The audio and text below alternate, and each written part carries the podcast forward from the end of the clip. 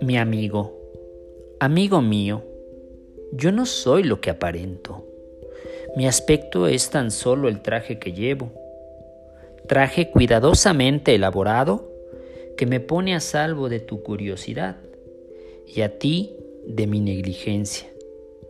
Amigo mío, el yo que en mí existe habita en la casa del silencio y en ella quedará para siempre inadvertido inaccesible. No quisiera hacerte creer en mis palabras ni confiar en mis hechos, porque mis palabras no son otra cosa que tus propios pensamientos en sonido, y mis hechos tus propias esperanzas en acción. Si dices, el viento sopla hacia el este, yo digo, sí, sopla hacia el este, porque no quiero que sepas que mi mente no habita en el viento, sino en el mar. Tú no puedes entender mis navegantes pensamientos, ni yo quisiera comprender los tuyos. Me gusta estar solo en el mar. Cuando es día para ti, amigo mío, es noche para mí.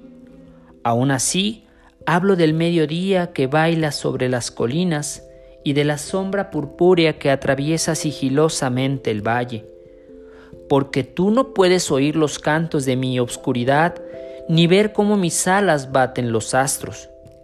Yo no quisiera dejarte oír ni ver, me gusta estar solo en la noche. Cuando te elevas a tu cielo, yo desciendo a mi infierno. Aún entonces, me llamas a través del infranqueable golfo, mi compañero, mi camarada. Y yo te respondo, mi camarada, mi compañero, porque no quiero que conozcas mi infierno. El fuego quemaría tu vista y el humo obstruiría tu olfato. Y amo mi infierno demasiado para dejar que tú lo visites. Me gusta estar solo en el infierno. Tú amas la verdad, la belleza y la justicia, y por ayudarte te digo que está bien amar estas cosas, pero en mi corazón me río de tu amor. Sin embargo, no quiero dejarte ver mi risa.